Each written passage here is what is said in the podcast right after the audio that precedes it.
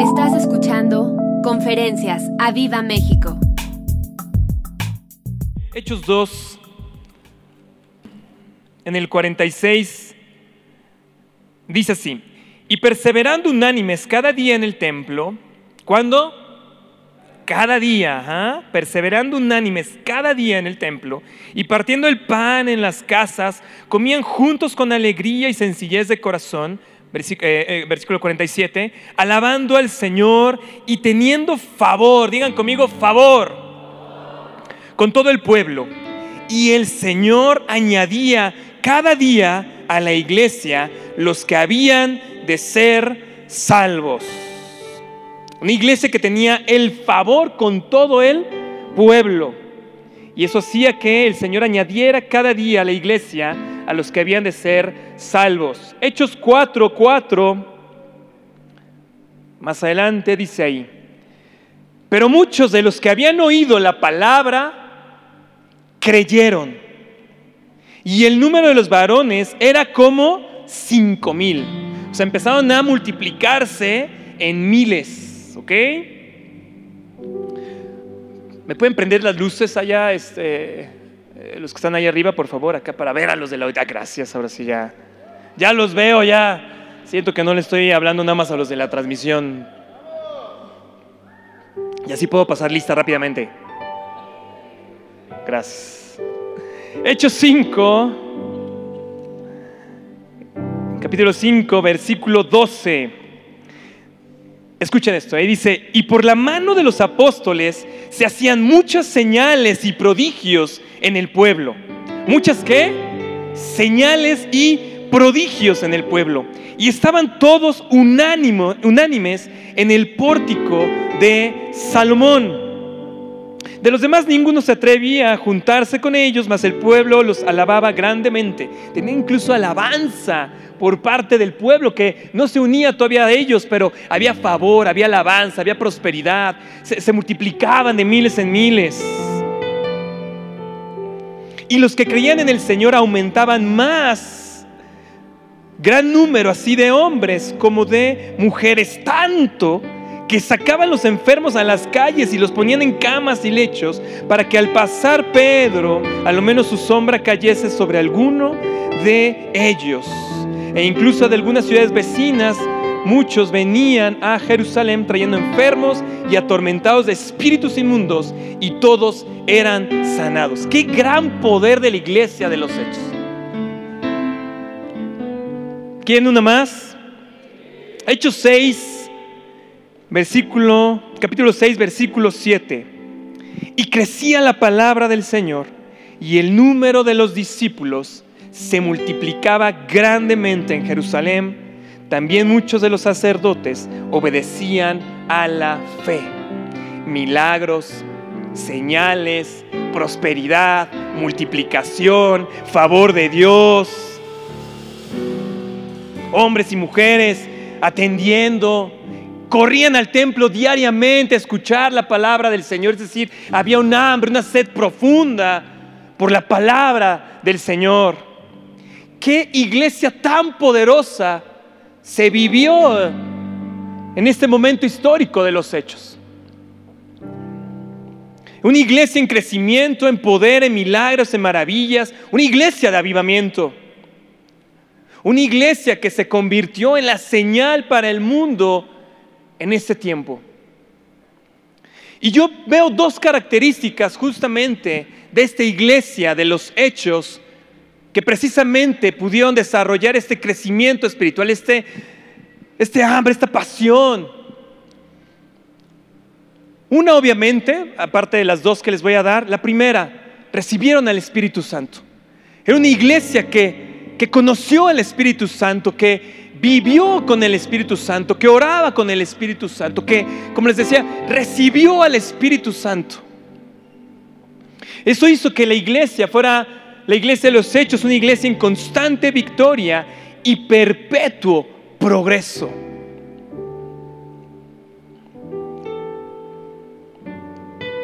Y ustedes se preguntaron, yo me preguntaba, bueno, ¿cómo lograron esta iglesia lograr ese progreso espiritual, ese crecimiento, ese avivamiento espiritual? Y les digo, yo veo dos partes. La primera, Hechos 6,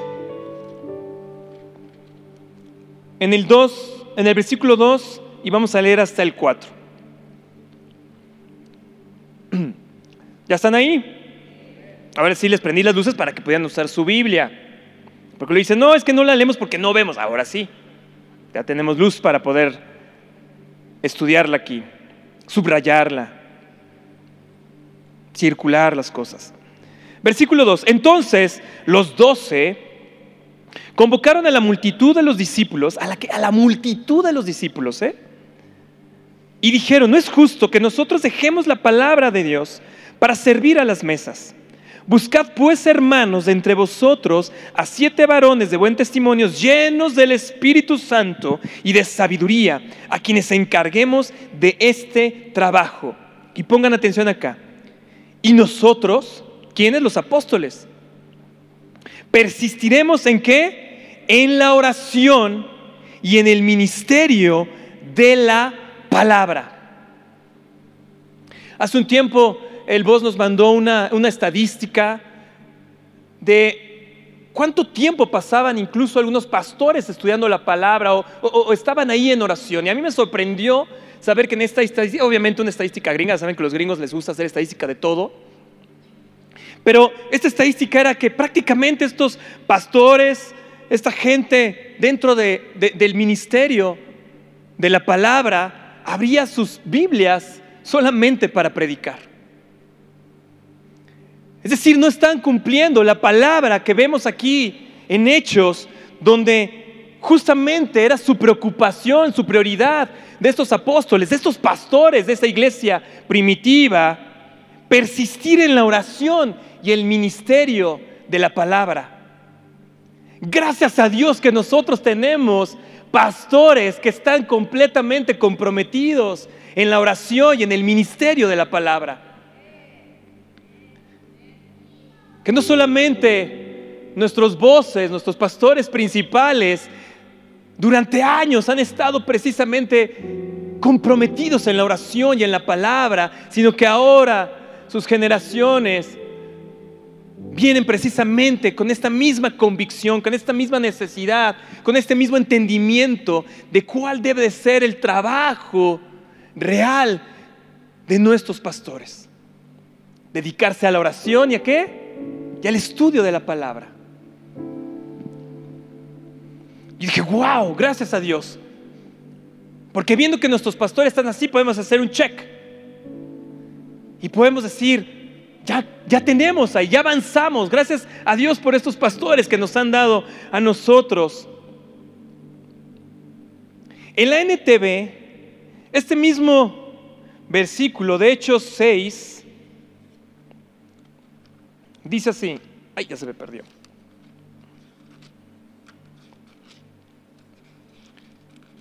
Hechos 6 y vámonos al 4, dice así. Al 3 dice, por lo tanto, hermanos, escojan a siete hombres que sean muy respetados, que estén llenos del Espíritu Santo y de sabiduría, y a ellos les daremos esa responsabilidad. Entonces nosotros, los apóstoles, podremos dedicar nuestro tiempo a la oración y a la enseñanza de la palabra. La NBI dice así, dedicaremos de lleno a la oración y a enseñar la palabra. Ese es el trabajo de los pastores.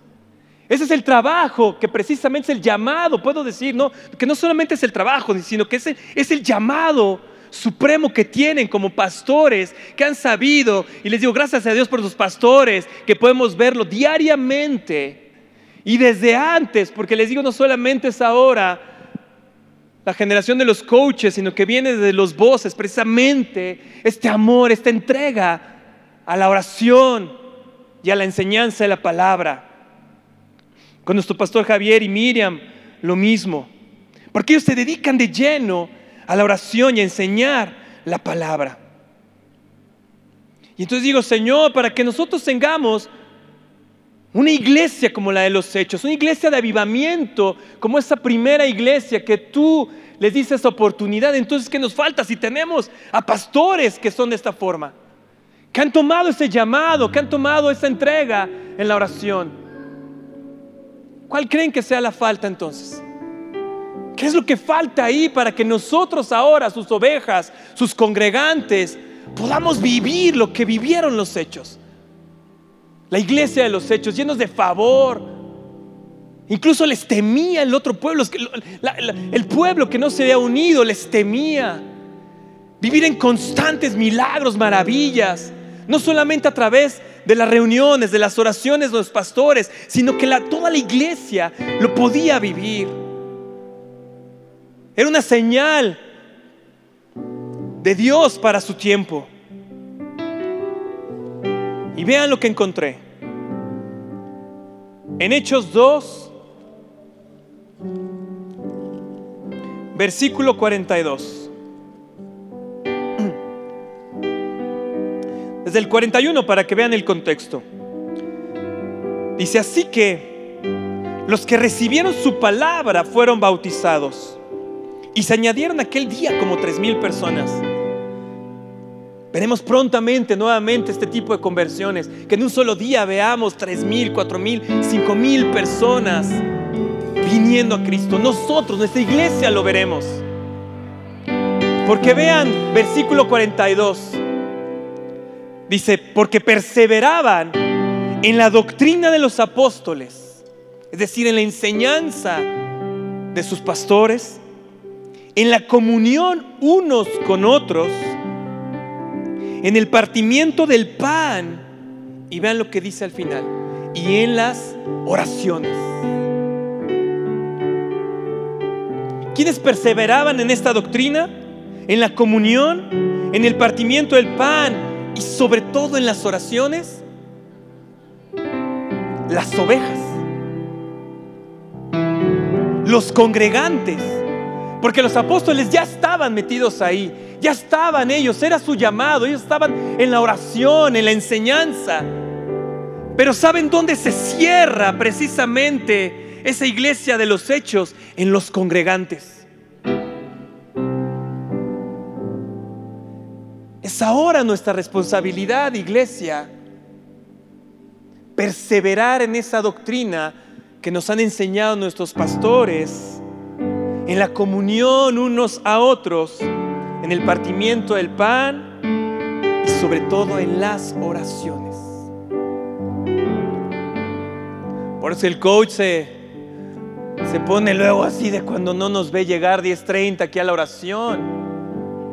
O cuando ve que no somos nosotros los primeros que estamos ahí temprano, te buscaré compartiendo o metidos en la oración con ellos. Porque ellos lo que anhelan es la bendición hacia sus ovejas. Que podamos vivir en ese constante favor, en esos constantes milagros, en esas constantes maravillas en nuestra vida espiritual. Es lo que anhelan nuestros pastores. Y lo sueltan y lo sueltan. Y dice, no basta una reunión los domingos, vamos a hacer una reunión los viernes, vamos a hacer una reunión los miércoles, vamos a hacer una reunión todos los días. Porque lo que están anhelando ellos es que nosotros vivamos en una iglesia como se vivió la iglesia de los hechos. Es ahora nuestra parte, iglesia, que necesitamos ya tenemos la parte de nuestros pastores. Ahora falta que nosotros como ovejas nos podamos ir allá y empezar a vivir nuevamente estos tiempos de los que ya lo estamos viviendo. Hoy en la mañana, todos los milagros que se soltaron, ya lo estamos viviendo. Sanidades, unas sanidades tremendas. Veo unos testimonios cómo se encuentran ellos gente cuando van ahora a sus viajes a, predicar la palabra a otro lado y cómo gente de, tantas, de tantos lados que se está cumpliendo lo que está diciendo acá. Pero es tiempo que nosotros como iglesia, como sus ovejas, cuando hablo como iglesia, como ovejas, empecemos a vivirlo también. Que tú te puedas animar a empezar a orar por otros y que esta gente sane que puedas invitarlos y saber que se van a espantar porque, porque se va a derramar el Espíritu Santo, pues que se espanten. Es lo que necesitamos muchos de nosotros. Que entre ese terror de parte de Dios para derramar nuestro corazón hacia Él.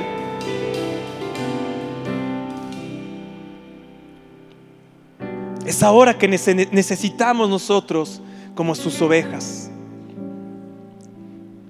Una versión dice así, en este mismo Hechos 2.42, se congregaban regularmente para escuchar las enseñanzas de los apóstoles. ¿Cuándo? Regularmente. Todos en comunión unos con otros. ¿Qué hacen nuestros pastores? Oye, celebramos el Día del Padre. Vénganse, tenemos comunión. Celebramos el Día del Niño, el Día de la Mamá, el Día del Abuelito, el Día del día que sea. Es para tener comunión. Porque justamente eso hace que seamos una iglesia integrada, que seamos una iglesia que podamos entre unos a otros bendecirnos, apoyarnos, saber que no estamos solos. Encontrar a tu próximo, bueno, no tu próximo, al marido, a la esposa, porque no hay próximo con la que te casaste ya. Sí, después van a decir que van diciendo que no, con ese. Para compartir el pan y para orar. La TLA me encanta porque este mismo versículo dice, cada día, cada día, cada día, cada día, los pastores comparten las enseñanzas de Jesús y oraban juntos. ¿Qué hacemos todos los días? Comparten una enseñanza de Jesús. ¿Y qué hacemos? Y oramos. La iglesia de los hechos. La iglesia de los hechos. La iglesia de los hechos.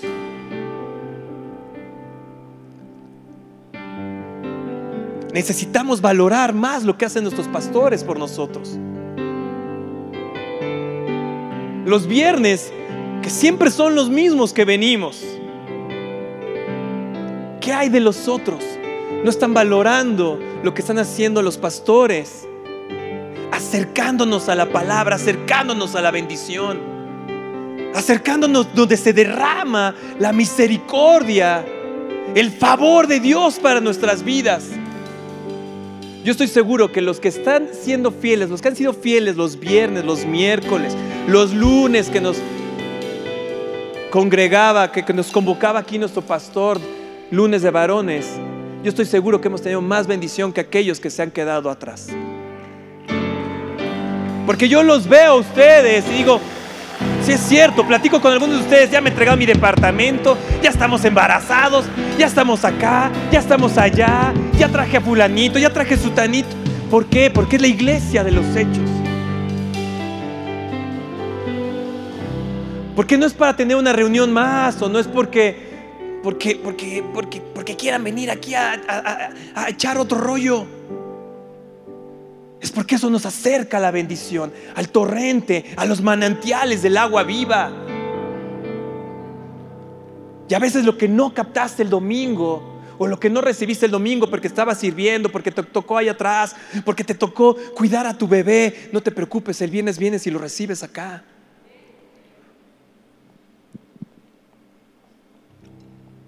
¿Dónde están los que no vienen los viernes?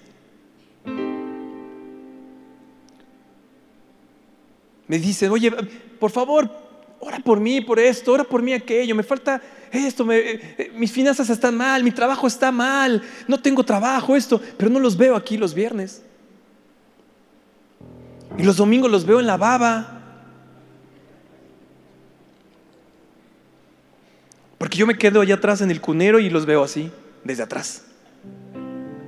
Y ahora que los teléfonos y las tabletas son de este tamaño, veo lo que están haciendo. Y no es que estén viendo la Biblia o tomando nota, algunos de ustedes, algunos sí, los que están aquí, los que están arrebatando su bendición. Pero los otros...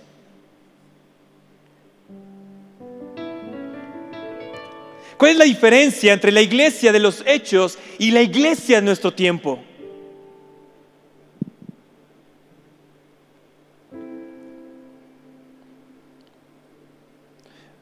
Muchos se preguntan, ¿por qué tengo poco fruto en mi vida espiritual?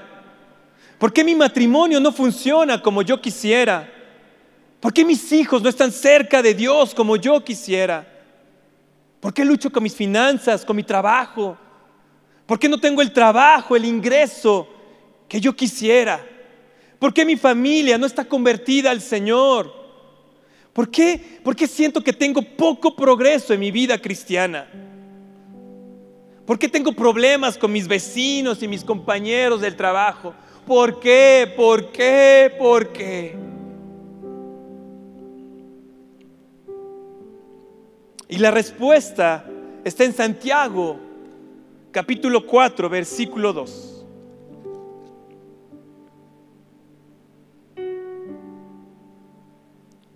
¿Ya están ahí?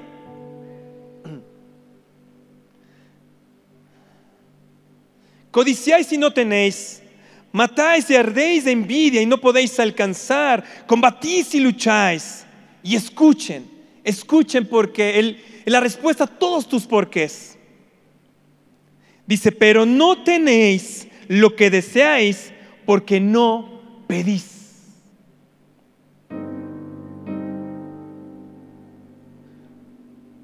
No tienes, no tenemos lo que deseamos porque no pedimos. Otras versiones, fíjense, en la TLA, ustedes no tienen porque no se lo piden a Dios. Tenemos otra versión por ahí, creo, ¿verdad? La Dios habla hoy no consiguen lo que quieren porque no se lo piden a Dios. Y si saben lo que significa la petición, ¿verdad? Si saben dónde se hace la petición, en la oración. La diferencia entre la iglesia de los hechos y lo que nosotros vivimos ahora no es responsabilidad de nuestros pastores. O no es porque el tiempo todavía nos ha acercado, porque el Señor se está guardando algo bajo la manga para otros tiempos. Es porque nosotros las ovejas no oramos. Oramos poco o definitivamente no tenemos una vida de oración. Y esa es la verdad, iglesia. Esa es la verdad. He traído todo este año, precisamente, el libro de los hechos ha sido mi libro durante todo este año. Ha sido, y les he estado compartiendo mucho de lo que he estado aprendiendo ahí. Y me acuerdo que hace unos meses, justamente, el coach hablaba y decía que una de las cosas que los discípulos a Jesús le pidieron fue que le enseñara, que le enseñaran a orar. Y yo dije, sí, Señor, enséñame a orar. Ahora tú enséñame a orar. Porque se me hace que he estado viviendo de las oraciones de mis pastores, he estado viviendo de las oraciones, pero ahora yo quiero tener un tipo, una vida espiritual, una oración diferente contigo. Y me llevó precisamente al libro de los hechos. Y una de las cosas que he visto es que justamente las ovejas, la iglesia en general, tiene muy poca vida de oración. No tienes porque no pides. Y la parte de la Dios habla hoy, esa versión está golpeadora. Dice, no consiguen lo que no quieren porque no piden, porque no oran. No oramos. El favor de Dios, la multiplicación, la salvación de nuestra familia, la bendición, la prosperidad, la multiplicación en miles. Les digo, no es porque el Señor no la quiera derramar. Él nos dio este, e, e, e, esta guía de la, de la vida de la iglesia. Lo que el Señor está esperando es justamente que los congregantes hagamos de la oración nuestra prioridad. No hay otra forma, iglesia. No hay otra forma, ovejas de Aviva, de Aviva México, si no es por medio de nuestra vida de oración. Aquí en Santiago el Señor lo que nos está diciendo, hey, no estás conquistando, no estás logrando lo que quieres, no estás obteniendo simplemente porque no lo estás pidiendo en oración.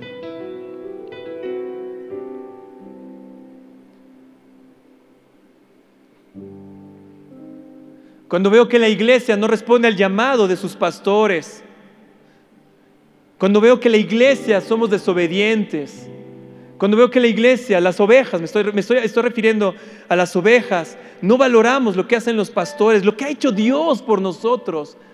Lo único que veo es que somos negligentes en nuestra vida de oración. Somos negligentes. ¿Saben qué significa negligentes? Negligencia, descuido.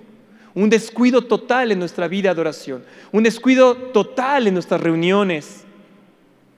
En nuestra comunión fraternal con nuestros hermanos en Cristo.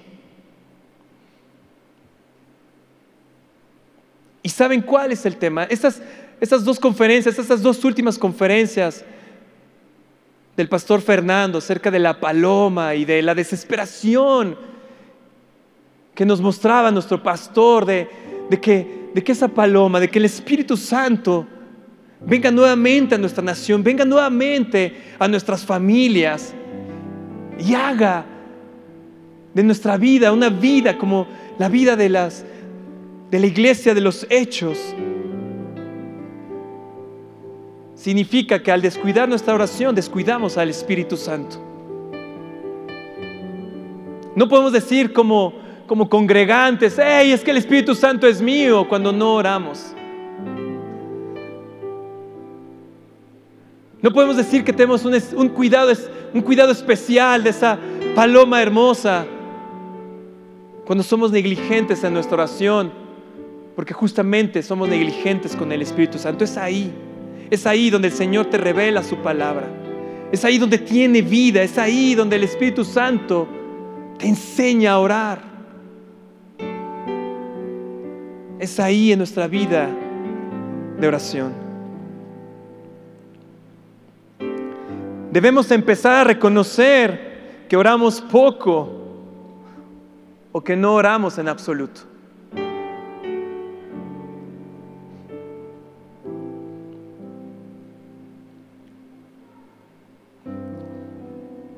Y es fuerte porque justamente los que escucharon hace unas semanas que me tocó también el privilegio de, hablar con ustedes, de, predicar la palabra del Señor aquí.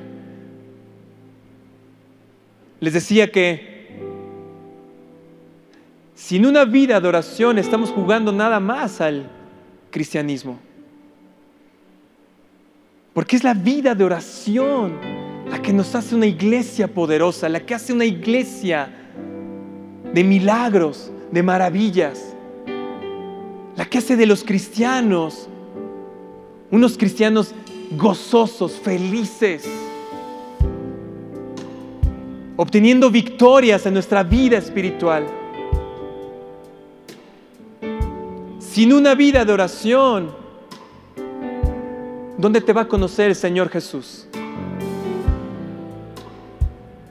Ustedes saben ese, esa parte donde el Señor Jesús les va a decir a algunos, hey, no te conozco.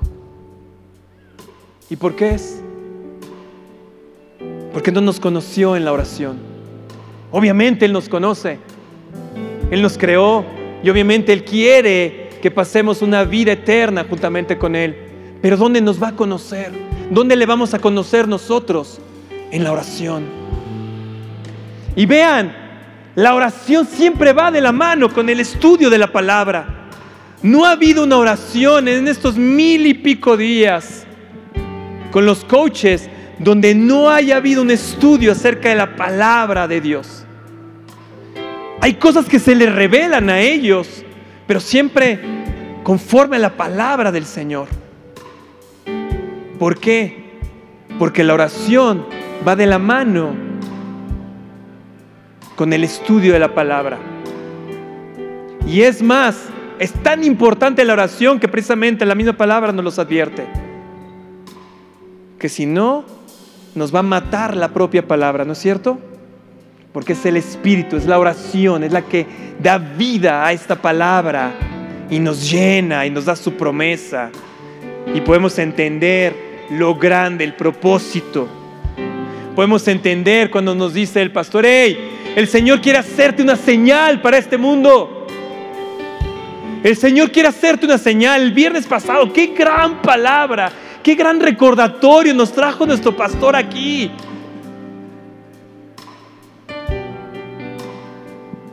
Que Él nos quiere hacer una señal para este mundo. ¿Saben qué es lo que estaba diciendo? Hey, nos quiere hacer otra vez la iglesia de los hechos. Esa, esa iglesia de un gran avivamiento, del gran favor de Dios hacia nuestras vidas.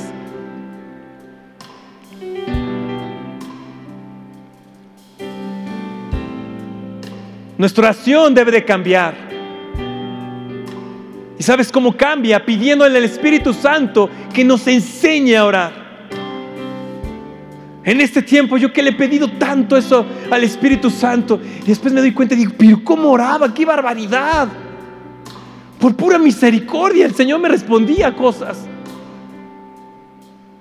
Porque es cuando cambia tu oración. Es el Espíritu Santo el que nos va guiando ahí. Isaías 46. Y es una llamada de atención, pero espero que esa llamada de atención también te esté llenando de ese impulso por querer correr a orar. De querer cambiar tu vida de oración, de querer, por eso empecé con esto de la vida, de la vida de la iglesia, de los hechos.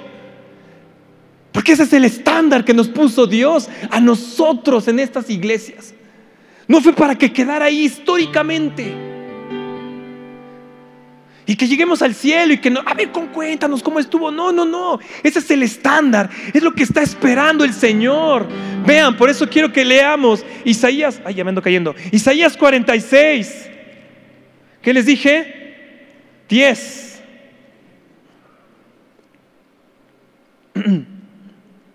Desde el 8 vamos a empezar. Dice, acordaos de esto y tened vergüenza. ¡Ey! Acuérdense, acuérdense de esto y tengan vergüenza.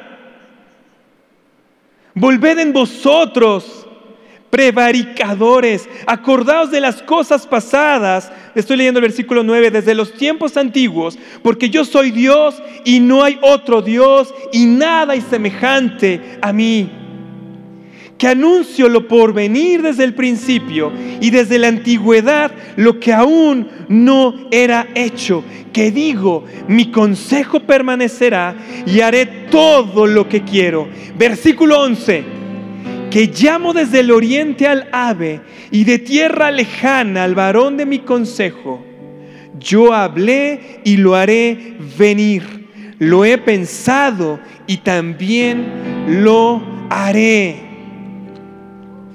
la NTV, porque esta versión se queda uno como que bueno, y luego, pero escuchen la versión, la NTV, gracias a Dios por las versiones, porque nos amplían, nos iluminan, nos explican ciertas cosas. Dice así, en el versículo 11, la NTV, llamaré a una veloz ave de rapiña desde el oriente, a un líder de tierras lejanas, para que venga y haga lo que le ordeno.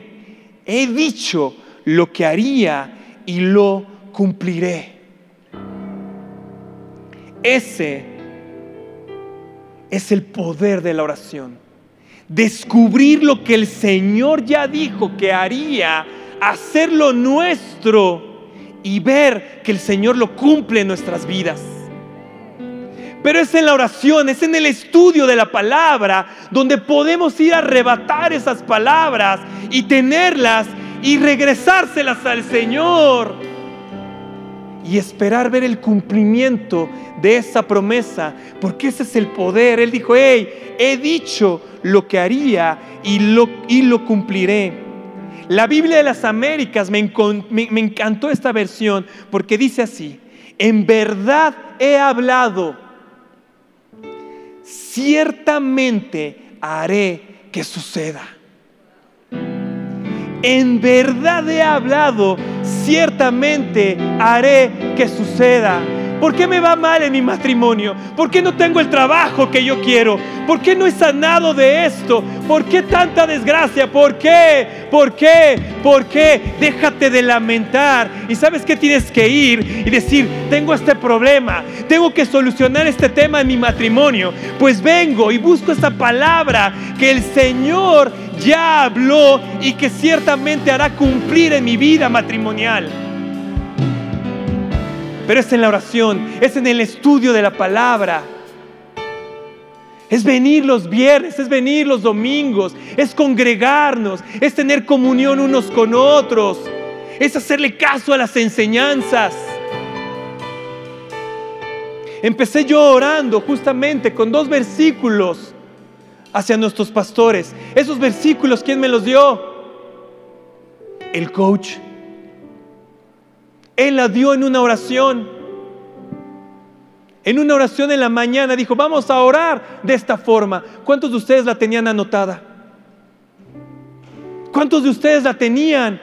Queremos ver a nuestros pastores sanos, queremos ver a nuestra pastora sana, ¿sí o no? Y estoy seguro que oramos por ella. Hagan chonguitos, aunque sí, así, a los que no. Ajá. Se comprometieron a orar por ella. ¿Cómo hay que orar por ella? Pues conforme a los versículos que el coach nos dio porque a él se le fue revelado una madrugada. ¿Cómo hay que orar? ¿Cómo sabemos que va a cumplir el Señor ese reverdecimiento de los huesos sobre nuestra pastora? Que el Señor se iba a enojar contra los enemigos de nuestros pastores. ¿Por qué sabemos que esto va a suceder? Porque Él ya habló. Porque Él ya lo dijo. Y dice, y ciertamente haré que suceda. Y entonces yo estoy orando y simplemente estoy escuchando, simplemente estoy esperando que nos avisen que ya hay una sanidad, que ya hubo un milagro.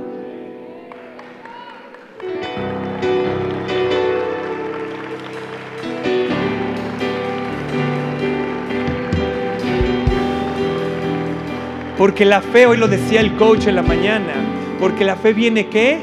por el oír. ¿Pero oír qué? La palabra de Dios. ¿Cómo tengo fe yo? Porque ya tengo ciertas palabras que el Señor ya habló y ahora se aplican en mi vida y entonces puedo estarlas orando. No tienes porque no pides. Y la siguiente parte del versículo dice, y cuando pides, pides mal, burro.